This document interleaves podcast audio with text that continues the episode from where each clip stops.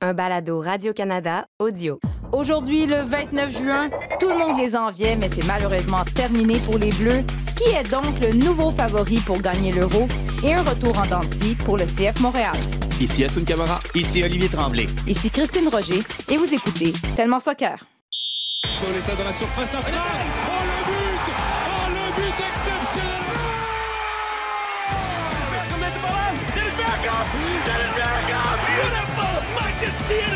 Barcelona. When the seagull follows the trawler. Shabalala. Goal! Bafana Bafana Pirlo ancora Pirlo di tetto! Pirlo Caudi flickare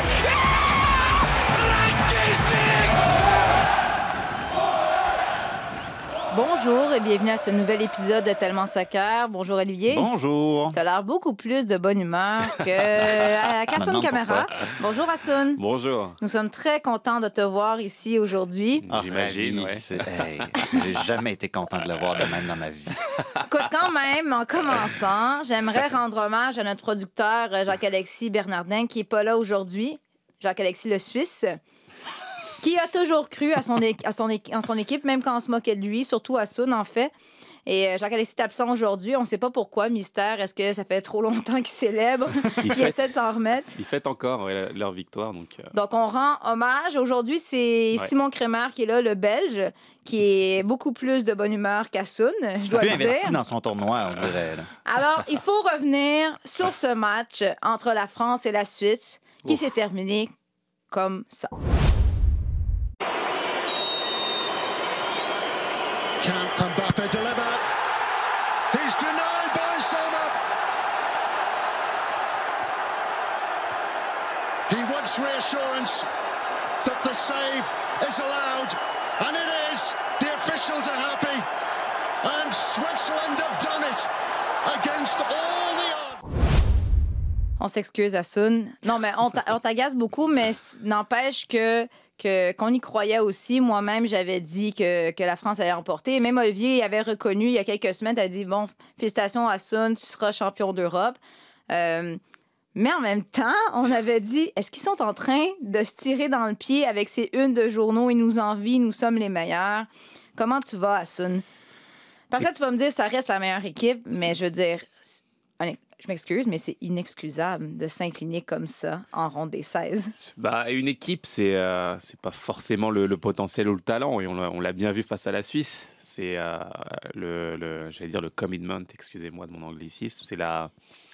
C'est le fait de jouer en groupe, de jouer en équipe, de croire euh, ensemble qu'on peut faire quelque chose. Et forcément, au vu de la face, de la physionomie du match, mais aussi euh, des signes avant-coureurs, je pense aux différentes conférences de presse des joueurs avant, euh, Kylian Mbappé qui se plaint, euh, la petite, euh, le petit acte de Giroud qui reçoit pas de ballon, Pogba qui, qui, qui, qui, qui, a, la limite de, de, de, de se battre avec Rabiot juste avant la. Juste avant les prolongations, les parents qui se battent en tribune aussi, je veux dire. Ah, je suis tellement reconnaissant en Je ce veux dire, moment. ouais, il y a tellement de choses qui, qui montrent justement que bah, ça allait pas et que bah, physiquement déjà on le sentait que c'était compliqué et puis euh, ils voulaient pas faire quelque chose ensemble cette fois-ci contrairement à 2018 donc euh, le résultat est, est, est mérité pour la Suisse vraiment. On en a parlé à quel point il y avait du talent dans cette équipe-là, Ouais, des super ouais. vedettes. Mais à un moment donné, est-ce que c'est pas ça peut-être qui a fait défaut, dans le sens où euh, peut-être les individualités ont pris le dessus sur le, le collectif? Ben, C'est un grand assemblage d'individus, ça, il n'y a aucun doute là-dessus. Mais je pense qu'avant le tournoi, même avec les unes de journaux puis les, les, les- potentiels tirs dans le pied, je pense qu'on on a tous cru quand même que ça finirait par, euh, par donner quelque chose d'un point de vue collectif, que ça allait. euh, que la sauce allait réellement prendre. On était, on en a parlé de Karim Benzema, comment il arrivait pour un peu sublimer cette équipe-là, l'amener à un autre niveau qu'à la précédente Coupe du Monde mais ça n'a juste jamais fonctionné. Puis oui, il y a des, il y a des facteurs un peu, euh, quand on regarde que tu es obligé de jouer Adrien Rabiot comme, euh, comme latéral gauche euh, à cause des circonstances. Oui, il y a des... Mais Oui, mais qu'est-ce qui a fait ça- défaut? Là? Parce que moi, je trouve que ce qui est encore pire, c'est de, de perdre une avance de 3 à 1. Ben, Avec- On s'est cru trop beau à ce moment-là, je pense. Et, mais, en même, mais en même temps, j'ai de la misère à acheter la. Je suis un peu ambivalent. J'ai de la, de la misère, puis non, à, à- acheter la pierre parce qu'à 3-1, peut-être que les Français, justement, là, on, on se rend compte. C'est c'est souvent ça dans ce tournoi-là, on dirait. Euh, les Français qui, comme, jouent un peu sur le pilote automatique, puis à un moment donné, il y a quelqu'un qui se lève, puis là, bang, ça fonctionne. Hmm. Puis c'est un peu ça qui s'est passé. Tout d'un coup, ça devient 3-1 à l'espace de quelques secondes. Et peut-être qu'à ce moment-là, les Français ont cru, OK, c'est beau, le travail est terminé. Puis j'en suis coupable aussi. Tu sais, j'avais même pas le feel de la game tant que ça. Puis j'ai tout de suite envoyé un tweet à justement Jacques-Alexis pour lui dire, OK, là, c'est-tu terminé, là, à 3-1? mais mais, mais tu sais, moi, moi j'ai cru que c'était terminé. Fait que les Français qui sentaient le match, qui étaient dedans, qui étaient sur le terrain, puis qui ont pu sentir peut-être les, les Suisses faiblir, peut-être que justement, ils se sont crus euh, trop beaux. Ouais, Par contre, c'est ça. par contre, c'est ta responsabilité en tant que joueur professionnel Exact. de pas tomber dans ce piège-là. Et les Français ont été coupables de ça, comme ils l'ont déjà été par le passé, malheureusement. Ben oui. Mais dans le fond, si je me fie à ce que vous dites, là, à Sun, est-ce que c'est pas un peu un problème d'ego dans cette équipe-là? Ça l'est beaucoup, beaucoup même, franchement. Il n'y a que ça. Et c'est ce, qui c'est ce qui ressort avec du recul sur ce, sur ce parcours-là. Euh, je veux dire, les interventions en conférence de presse, euh, Mbappé qui, qui, demande les pénalties, euh, il les a pas, donc on le console avec euh, des coups francs qu'il a jamais tirés de sa vie et pour lesquels il s'approche jamais au Paris Saint-Germain. De l'autre côté, tu vois un Pogba qui, sort complètement du match avec, après une altercation avec Rabiot sur le dernier but. Un Coman qui refuse et qui dit non au sélectionneur en disant non, je ne sortirai pas du terrain comme un tournoi d'inter- d'interquartier. Je veux dire, c'est ahurissant et sans parler des, des mamans, de la maman Rabiot qui, qui se chicane avec, Ça, avec, la, avec la maman Pogba et le papa, le papa euh, Mbappé. Je veux dire, c'est du jamais vu et sincèrement, je pense que c'est ouais, c'est le reflet de, bah, de, de, de ce qui se passait dans le groupe un petit peu. Et je pense qu'ils n'avaient pas envie de faire quelque chose ensemble euh, pour ce tournoi-là en tout cas. Puis c'est fort d'être tombé dans ce gros piège-là avec l'avertissement qui avait été servi quelques heures avant Oui, dans le match exactement. entre l'Espagne et la Croatie. Exactement. L'Espagne qui prend euh, l'avance 3-1, se fait prendre en fin. de- Je veux dire, l'avertissement était là. C'est Ouais. comme s'il s'était dit, ah, nous autres, ça peut pas nous arriver. Ouais. Puis, mais en fait, on se demande si Didier Deschamps a, l'a peut-être échappé un petit peu en essayant peut-être de faire plaisir à, à tout le monde. Évidemment, euh, c'est un peu ironique parce que dans son point de presse après le match, il a parlé euh, d'un groupe solide, uni, euh, qui regardait dans la même direction. Hmm. Honnêtement, force est d'admettre que c'était pas vrai. On lui a parlé évidemment d'Mbappé qui a raté ce penalty qui a donné la victoire à la Suisse. On peut l'écouter. Euh, évidemment, Kylian assume sa responsabilité, il se sent euh, coupable, mais il n'a pas à l'être. Voilà, il pouvait euh, marquer et, nous qualifier aussi. Euh, ceux qui vont tirer, c'est forcément une responsabilité, donc il n'y a pas le moindre souci là-dessus. J'ai un groupe uni et solidaire. Il a toujours été, et ce soir, même si c'est un moment de, déception, on restera unis et solidaires de toute façon. Bon, c'est ça, il parle d'unité. J'y crois pas du tout. Euh, Mbappé, ben, Kylian Mbappé, écoutez, c'est pas le premier à rater un penalty dans un grand moment. Il est allé sur les réseaux sociaux après pour euh, bon, dire qu'il était très triste, que c'est difficile de tourner, la page. Je suis désolé pour ce penalty, donc bravo, il s'est excusé. Mais euh, moi, je suis un peu amère face à Mbappé parce qu'on en a parlé dans les dernières semaines, comment c'est un joueur exceptionnel, probablement le meilleur milieu de terrain depuis quoi? Une décennie. On l'a beaucoup vanté, mais on a vanté aussi l'homme à l'extérieur du terrain.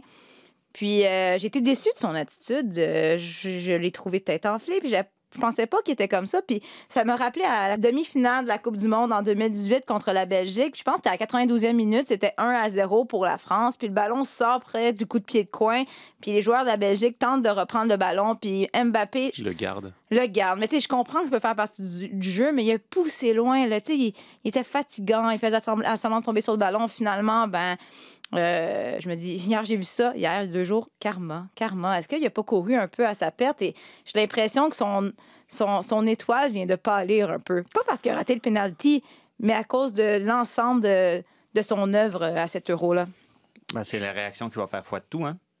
C'est la réaction qui va faire foi de tout. Et toi, tu Euh, perçois c'est- ça comment, son, mes- son message vis-à-vis son a- l'attitude qu'il a eue au... C'est pas le seul, évidemment, à avoir Non. une attitude déplorable. là. Non, c'est ça, il est pas.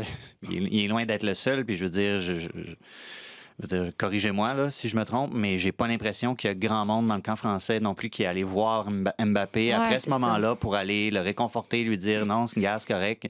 Au moins, au moins, il est allé en tirer un penalty, tu sais. Puis on peut dire la même chose d'un Marcus Thuram qui a pas le même pédigré en équipe de France. Kim. Il est allé lui aussi, puis Kim Pembe qui se lève aussi, qui est un défenseur central, puis qui va en mettre un bon penalty. Euh, je pense qu'on est, je pense qu'on est dur un peu honnêtement envers euh, Mbappé. Euh, je pense que c'est important de dire, de dire les choses comme elles le sont. Puis oui, tu, tu marques un bon point avec peut-être euh, son attitude, peut-être qu'il y a des trucs à corriger.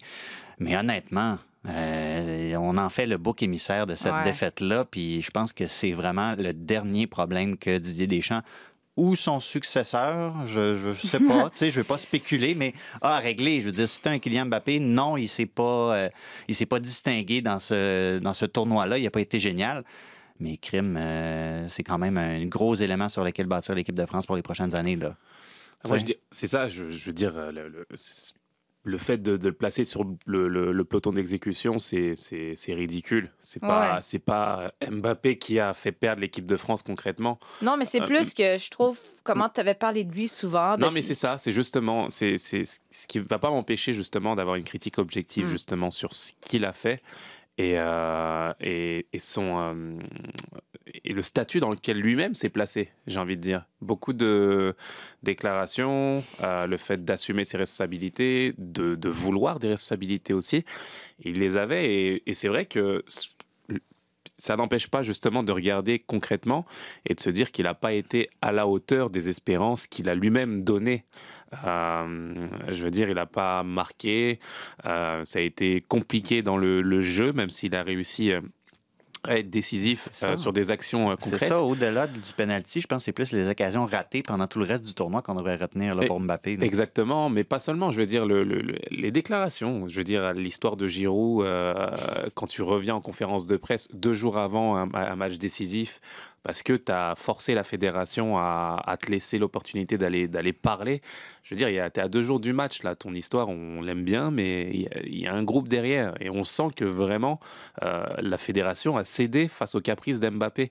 Et, et pas seulement ça. Donc, euh, les gens lui reprochent ça, lui reprochent son attitude, on lui reproche beaucoup sa Neymarisation, entre guillemets, le fait d'essayer de devenir un, un, un bad boy, euh, tu sais, ça plaît pas, c'est c'est pas, c'est pas, c'est pas ce qu'on aime chez lui. Et, forcément, euh, je veux dire, ça va être compliqué pour lui de se relever, je l'espère. Il a intellectuellement, il est chargé pour, mais, mais ça va être difficile. Tu sais, euh, Trezeguet, on se souvient de lui pour sa carrière, mais on se souvient aussi de lui, malheureusement aussi, pour le penalty loupé en, en, finale de Coupe du Monde. Et Mbappé doit rentrer dans cette lignée-là aujourd'hui, jeune, mais à lui justement de rebondir et de, et de montrer que- qu'il peut évoluer aussi. Tous les espoirs sont pas perdus Sun. Garrett Southgate, en Ouais. 96, ça a été le seul à rater le penalty contre l'Allemagne en demi-finale. Mm. Le seul. Puis là, il vient de battre l'Allemagne comme sélectionneur. Fait qu'en Ah. 2044, Il sera Mbappé le- va battre le- la le Suisse. Comme sélectionneur. comme sélectionneur, ça va être écœurant. Tout étant tout. Mais justement, quand même, il faut parler de la Suisse parce que si on critique la France, il faut quand même donner le crédit à la Suisse qui n'a pas abandonné. On va écouter justement euh, le capitaine Chaka. Well, the feeling are amazing. Um, I think everyone who is uh, from Switzerland can be very, very proud today. We, we we write history today. We make history today, and um, yeah, to come back like this, to show this spirit, to show this character, I'm very proud to be part of this of this team. On a écrit une page d'histoire, il a parlé de caractère. Puis si on a dit que la France a abandonné quand il restait, ben, abandonné, ou a, a pensé qu'il avait déjà gagné quand il restait une dizaine de minutes, du- de côté, la Suisse a jamais arrêté d'y croire. Puis ça, je veux dire, c'était quand même une performance impressionnante. C'était spectaculaire. Puis tu vois encore une de ces équipes. Ben oui, il y a peut-être plus d'individualité que dans un- une équipe de Danemark, par exemple. Puis je suis sûr qu'on pourra glisser un mot sur le Danemark. Mais la Suisse, justement, un, Chaka comme ça qui.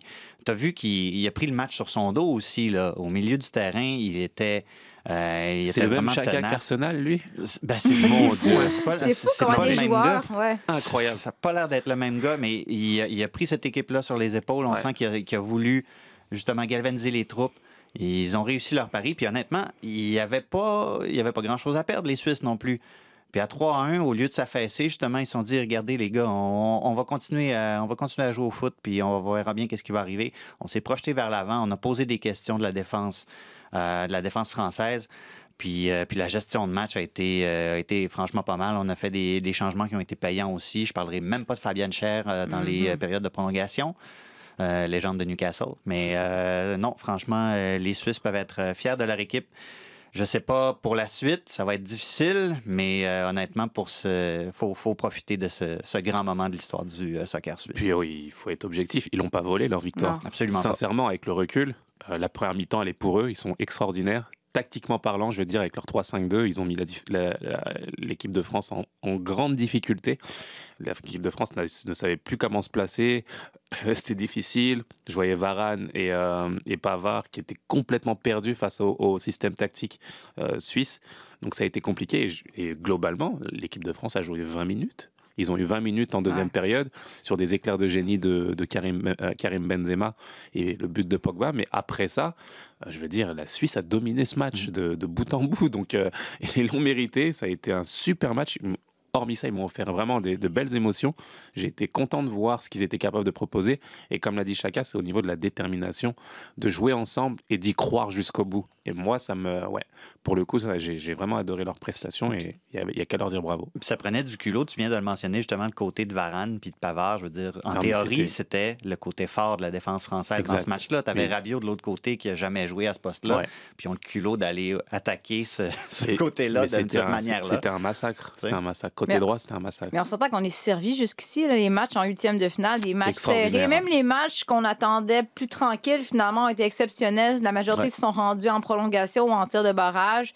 Euh, évidemment, il faut glisser un mot sur la Belgique pour faire plaisir au réalisateur. euh, Ça, on veut que le balado Clément. sorte aujourd'hui quand même. Oui, mais quand même, ils ont battu Ronaldo et le Portugal. C'était pas le meilleur match de la Belgique. Honnêtement, j'ai eu peur qu'il l'échappe en fin de match, mais ça reste que c'est une victoire. Et là, euh, quand on voit que l'Allemagne est éliminée, que la France est éliminée, est-ce que le champ est en train de s'ouvrir pour euh, Ben oui, le- pour la Belgique? le groupe de la mort est mort. Donc, euh, il n'y a, plus- y a plus personne de- de ce groupe-là. Donc, bien sûr, la Belgique, avec les ambitions affichées, la volonté de, de se venger un petit peu de, de ce qu'ils ont subi en 2018, euh, bien entendu, je pense que c'est un candidat sérieux. Il Mais comment tu as trouvé ce match-là, justement, entre la Belgique et le Portugal? Est-ce que tu es un peu déçu de la performance euh, de Ronaldo et compagnie? Non. Je trouve qu'ils n'ont pas à rougir justement de la performance qu'ils ont donnée. Au contraire, je trouve même qu'ils méritaient de passer. Mhm. Concrètement, par rapport à la performance, ils ont poussé, ils ont tout donné dans les dernières minutes. Ils se sont proc- procuré beaucoup d'occasions. Et la Belgique, par- paradoxalement, a, a joué un peu, un peu comme la France en 2018. Oh, Eux qui- oi, oi, eux oi. qui les, qui les critiquaient juste avant sur le, sur le style de jeu, bah, ils, ont, ils ont mis le bus, ils ont mis le bus et ils ont résisté pour passer. Et ça demande ça des fois au haut niveau, c'est comme ça. Euh, et il faut l'accepter. Donc, euh, oui, euh, la, la Belgique, euh, candidat sérieux aujourd'hui, ils ont sorti le Portugal de cette façon-là. Ils les ont sortis quand même, donc euh, il va falloir compter sur eux, c'est sûr. Petit parlais- frère hasard. Ben oui, c'est ça. Mais tu, tu parlais de, tu parlais justement euh, des matchs de- du tour précédent qui ont été pour la plupart euh, très très bons. Pour la suite, pour ce match-là, Belgique-Italie qui s'en Ouais. vient. Là, je, je, je sais pas. Non, non, c'est ça. Je me demande si je vais pas l'enregistrer puis voir si c'était si bon que ça. Parce que c'est, ça va être deux équipes qui ont fait face à. Je sais pas, je pense il y, a, il y a des raisons d'avoir des doutes de chaque côté. L'Italie qui a, qui a pris son premier but contre euh, l'Autriche, c'était vraiment pas une euh, performance si éclatante que ça de la part euh, de mon équipe italienne. Oui, c'est parce que tu as prédit, on rappelle, que l'Italie euh, serait sacrée championne du oui, tournoi. Oui, puis je pense, je, je pense qu'ils peuvent maîtriser les Belges, mais c'est ça. J'ai peur un peu pour le, pour le spectacle, puis je me demande de quel. Je, je me pose vraiment des questions sur la phys- physionomie de ce match-là, parce que voilà, l'Italie, j'ai exposé un petit peu euh, mon raisonnement, puis la Belgique, on vient d'en parler. Ça n'aurait pas été un vol que le Portugal fasse quelque chose de ce match-là non plus. Je pense qu'ils n'ont pas donné la performance qu'ils auraient souhaité. Euh, puis moi, je suis pas rassuré du tout pour la suite, là, pour la Belgique, là, au contraire. Non, j'avoue que contre l'Italie, euh, malgré mes affinités pour, cette, pour l'équipe de la Belgique, ben moi aussi, j'ai. J'ai peur. Simon, on a peur. si on regarde l'Ukraine contre l'Angleterre, là, on va regarder un peu les matchs de quart de finale. Ukraine contre l'Angleterre. Quelle fin de match pour l'Ukraine contre la Suède? Et l'Angleterre aussi. Belle performance. It's coming home. It's coming home. Ben, J'ai envie de dire comme ça facilement, ah, l'Angleterre va aller chercher ce match-là, mais en même temps, Ça va être tannant. ça va être fatigant. J'ai l'impression que les Ukrainiens vont jamais, jamais, jamais lâcher.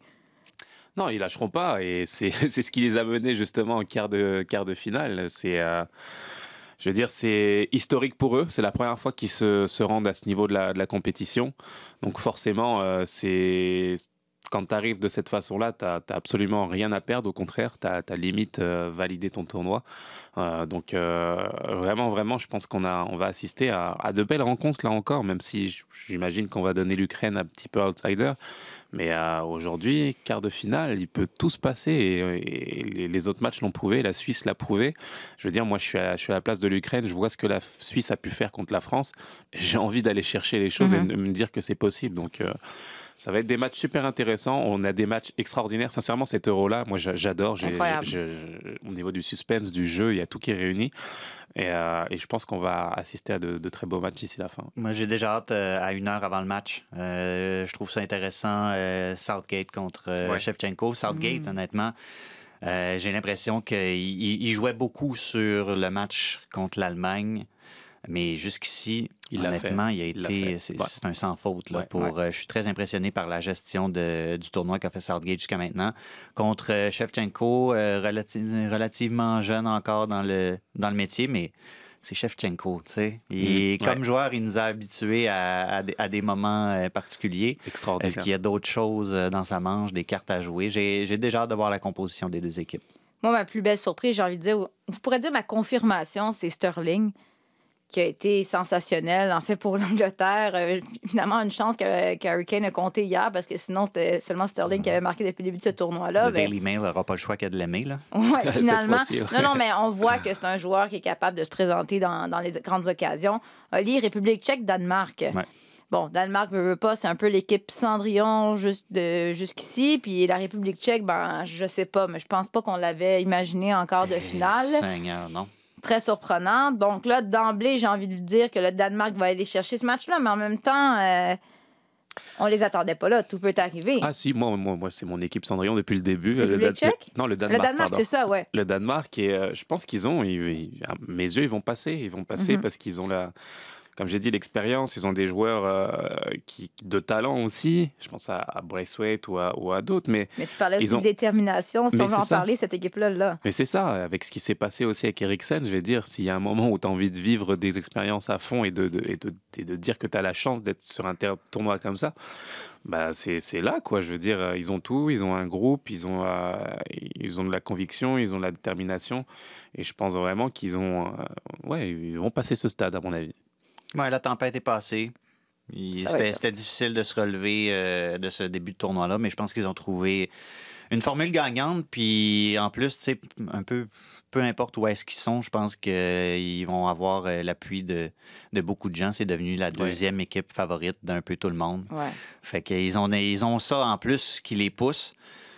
Il n'y a pas de raison que ça ne continue pas en plus. Puis là, comme, on, le présumait, ils sont tombés dans une moitié vraiment, vraiment favorable du tableau. Puis là, en plus, c'est, je de dire, c'est plus favorable encore que ce qu'on imaginait. Donc, euh, qui sait? Moi, je, Dire à je, suis là, je que suis là pour Danemark-Angleterre, moi. ta, ta prédiction surprise est en train de te sauver parce que toutes les autres prédictions sont mortes, là. Puis Eh on oui. s'était moqué de toi quand tu avais dit que le Danemark serait probablement l'équipe surprise. Nous avait parlé 92. On était comme, qu'est-ce que tu dis là? Puis finalement, ben, Ils sont là. ils sont là. Et le dernier quart de finale, t'en as parlé un peu, Oli. Euh, Espagne contre Suisse. On s'excuse, Jacques-Alexis. J'espère que tu as bien célébré, mais je crois que ça va se terminer ici. Ben, l'attaque, l'attaque espagnole débloque. Ouais. Enfin. Finalement, ils se sont réveillés, c'est ça. puis c'est ça, c'est, il, il veut dire, il créait, il créait du jeu bien avant qu'ils se mettent à mettre les buts au fond. C'est juste que là, ça, ça commence à débloquer. Puis moi, ce qui m'impressionne de cette équipe, particulièrement dans, dans ce premier match éliminatoire-là, c'est, la, c'est comment on, on trouve toutes sortes de moyens Tu de créer du danger. pas de On la parle- Suisse. Non, non, non, non, non, absolument pas. On a assez parlé de la Suisse, là, ça va faire. Non, mais les Espagnols, ils, ils- ils- ils créent, ils créent des, des- des situations dangereuses de pas mal, j'ai le goût de dire pas mal plus de façon qu'auparavant. Euh, oui, oui, ils sont encore très en maîtrise et tout ça, Mais ça, cen- ça centre beaucoup. On crée du danger sur phase arrêtée aussi, à la relance. Je trouve ça intéressant comment euh, on, a peut-être euh, pitché euh, Luis Enrique en dessous de l'autobus un peu la semaine passée, mais je pense que là, jusqu'à maintenant, il, il faut lui donner raison. Il a créé quelque chose avec cette équipe-là qui est en train de débloquer. Morata qui finit par mettre son deuxième but puis qui a l'air d'être un peu plus en confiance qu'au début du tournoi. Ça va être difficile d'arrêter les Espagnols, j'ai l'impression.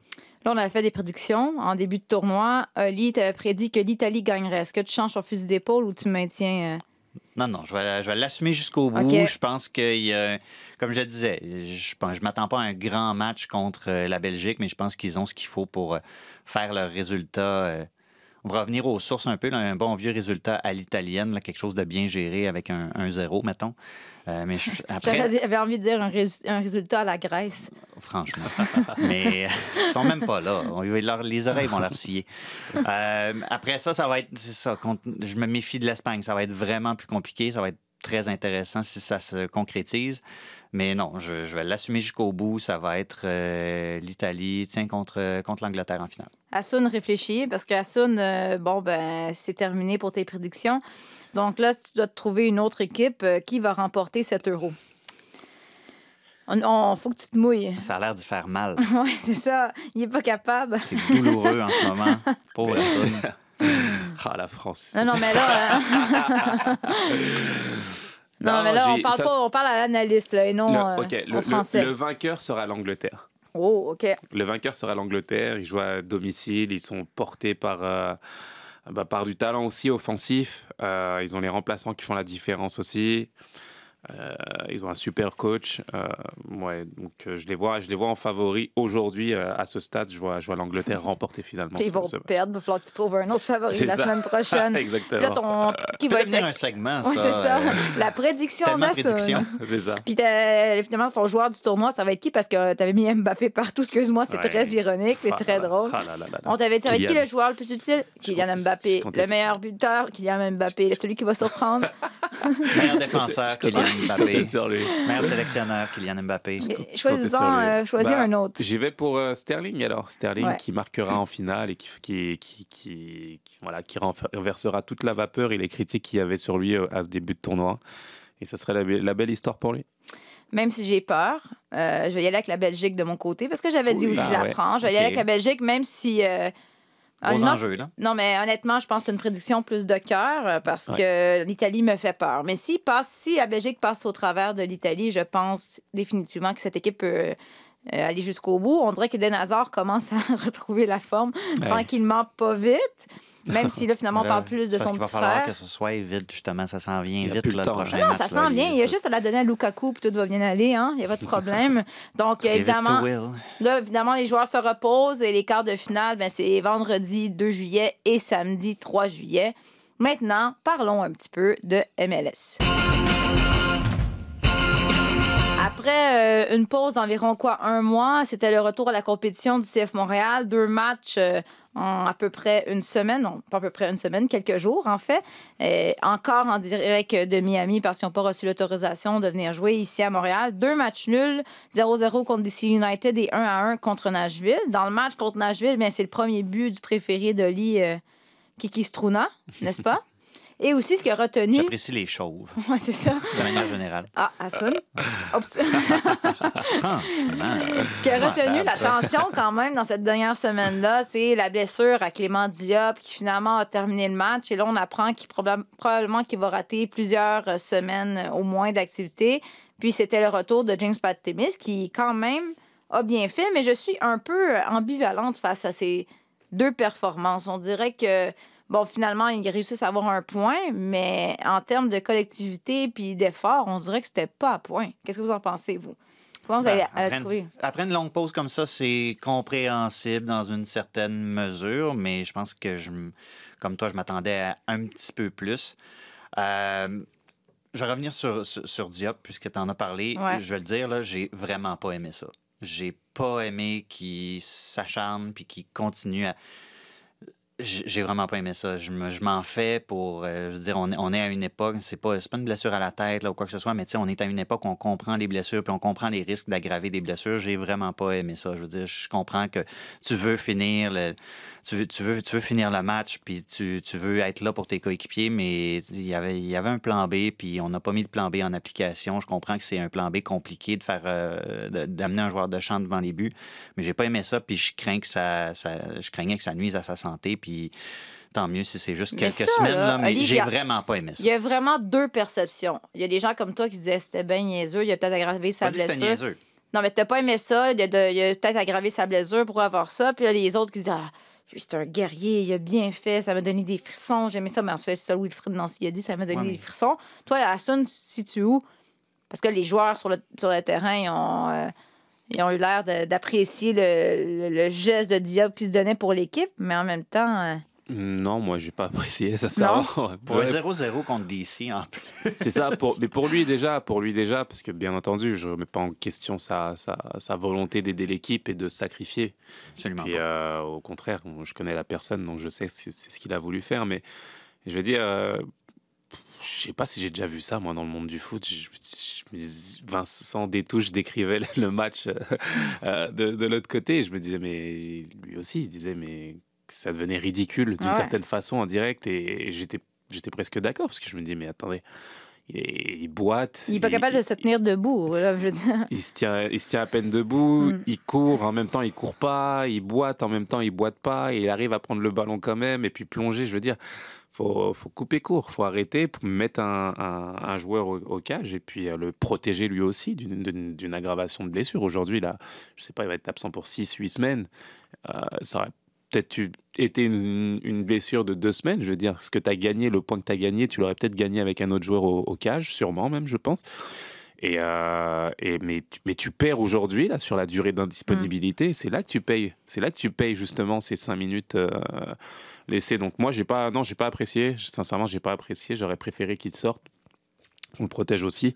Mais ce que tu dis, le risque d'aggraver sa blessure, mais comme tu as dit d'entrée de jeu aussi, ben là, il, a l'air d'un super-héros parce qu'il plonge quand même, mais en même temps, il n'était pas en pleine possession de ses moyens. S'il avait fallu qu'il y ait une contre-attaque rapide, puis finalement, il laisse passer un but, est-ce que tu n'es pas mieux? Puis as peut-être coûté finalement le match de ton équipe. Tu es peut-être mieux d'avoir un joueur de champ qui vient prendre la place et qui sur des jambes. Donc, C'était ce que tout le monde craignait, en fond. Donc, James, Pantemis, James qui a pris le relais lors du dernier match. euh, bon, c'est sûr que Wilfred Nancy parle des fois de ses relances, qu'il y a encore des trucs à améliorer, mais comment avez-vous trouvé euh, son effort, sa performance? Ah, moi, j'ai trouvé que ça s'était bien, passé dans l'ensemble. Euh, il, a réussi, euh, il a réussi plusieurs, euh, plusieurs bons arrêts, puis c'était des arrêts souvent spectaculaires. Je me souviens, en, en, 2012, on, reprochait à Donovan Ricketts de faire des arrêts plus spectaculaires qui, qui, étaient, qui, étaient, nécessaires, puis on aimait avoir la stabilité ensuite d'un Troy Perkins, mais je pense que, je pense que James Pantemis a trouvé un bon, un bon équilibre entre les deux parce que j'ai pendant tout le match, on n'a jamais oui, il y, a eu des, moments de flottement, mais on a quand même senti une certaine maîtrise du placement euh, derrière. Pour ça, je m'inquiète. Puis, c'est peut-être un mal pour un bien aussi que Clément Diop soit, soit absent parce qu'on avait, on a aussi, il ne faut pas l'oublier, euh, il est comme un figurant là-dedans, mais Sébastien Breza qui est arrivé qui est arrivé d'Italie, puis euh, on ne l'avait pas vu. Puis là, bon, au moins, ça lui donne une occasion d'être sur le banc puis d'être plus impliqué. Donc, euh, ça peut être mm-hmm. bon aussi pour le groupe. Euh, mais voilà, c'est. Puis en même temps, on le sait aussi avec James Pantamis, c'est pas la première fois qu'on le voit devant la cage du CF Montréal. Il avait bien fait aussi quand il avait dû jouer quelques matchs ça, ça, augure bien pour la suite derrière, du moins, mais je pense que les questions en ce moment sont davantage devant parce qu'on crée vraiment pas grand-chose. Non, c'est en attaque. On a de la misère à créer de l'offensive. C'est quoi votre déception de ce côté-là ou c'est quoi la problématique? Euh, qui fait en sorte, la réalité, c'est que l'impact, l'impact, oh, je l'ai dit, ah, 50 sous, elle, la, la CF Montréal, ah, n'arrive pas à marquer de but.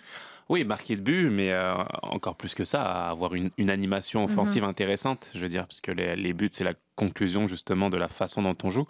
Et je trouve que euh, on n'arrive pas à se trouver, à créer des décalages, à, à, jouer de façon euh, plus libre offensivement aussi.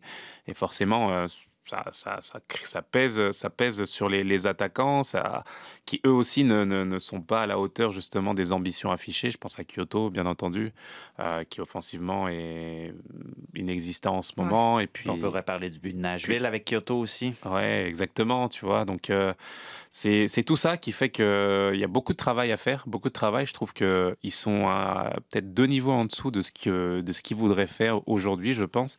Et euh, à eux d'essayer de, rectifier le tir. Wilfried Nancy, ça va être un défi pour lui parce que je veux dire, ça peut aller vite, hein, dans les deux sens. Si tu arrives à, travailler comme il faut et à, et à remonter au classement, c'est bien. Mais tu es à deux doigts aussi de t'enliser dans le bas du classement. Et, et là, pour ressortir, là, c'est compliqué. Oui, c'est beau les matchs nuls. On va chercher un point, mais il va falloir, comme tu Exactement. dis, à Sun, qu'on trouve des solutions rapidement. Présentement, CF Montréal se retrouve 9e, donc à deux places. Euh, la septième position, donnant accès aux séries, mais c'est très serré. On s'entend que. C'est pour ça que je, je veux dis dire, euh, avec trois points, il se retrouve en quatrième position. Mais comme tu dis, on ne peut pas se permettre d'échapper quelques matchs parce qu'on pourrait se retrouver exclu du, du portrait des séries. Ouais, puis, puis on en parlait au début de la saison aussi de, de l'aspect euh, délocalisation, d'être encore aux États-Unis, tout ça. Là, on sent qu'il y a quelque chose qui, ouais, on, il y a quelque chose qui se passe. Oui. Ils sont vraiment à bout d'être là-bas. Oui, Mais si, d'un point de vue politique, ça, ça débloque, puis on spéculait là-dessus début de saison, peut-être que justement, ça va leur donner le petit, euh, un petit regain d'énergie pour bien amorcer. On ne savait pas trop quelle phase de la saison. là. Est-ce qu'on peut parler de deuxième moitié? Je ne sais pas. On verra comment ça se passe au point de vue politique. Mais c'est peut-être le petit oomph de plus que ça leur prend pour justement créer un petit peu plus derrière. Devant, il n'y a, a, pas beaucoup de, pas beaucoup de prise d'initiative, j'ai l'impression, dans, dans, dans, le jeu du CF Montréal. Peut-être que justement, cette volonté-là qui manque, euh, je comprends que ça commence à peser. D'un côté, d'un côté j'ai envie de dire, ben, bon, c'est une excuse, mais euh, on sait que l'année passée, avec la bulle, il y avait Samuel Piette notamment, qui avait parlé qu'à la longue, quand tu n'es plus capable, que tu es loin de ta famille, parce que je pense qu'il y a beaucoup de familles qui sont évidemment revenus ici pendant le, la pause et qui ne sont pas retournés en Floride, mais c'est dur de faire abstraction de tout ce qui est à l'intérieur quand tu es sur le terrain. Donc, on va voir qu'est-ce qui va se passer. Premier match, prochain match, c'est ce samedi, justement, sur, contre l'Inter de Miami. Et le classement. Ça est... va tellement bien. Le classement est extrêmement serré. Donc, un, une défaite, une victoire, ça peut faire une très grosse différence. Et on va voir, Oli, comme tu as dit, est-ce qu'il va y avoir un changement? Est-ce que le CF Montréal va pouvoir éventuellement évoluer au Stade Saputo? On leur souhaite. Je voudrais pas être celui qui gère ce dossier parce que c'est c'est pas simple. Merci beaucoup les gars. Merci. Merci. On se reparle la semaine prochaine pour une nouvelle prédiction d'Assun Camara pour l'Euro. Tellement ouais. prédiction. La France championne. Donc la semaine prochaine, encore la France championne. Finalement, ils reviennent la Suisse a abandonné puis ils ramènent la France. De quoi?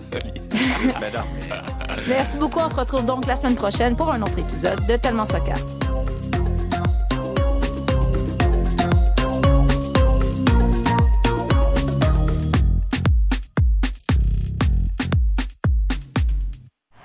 Sur tous les terrains et sur tous vos appareils. Radio-Canada Sport. Écoutez les meilleurs balados sur l'application Radio-Canada Audio.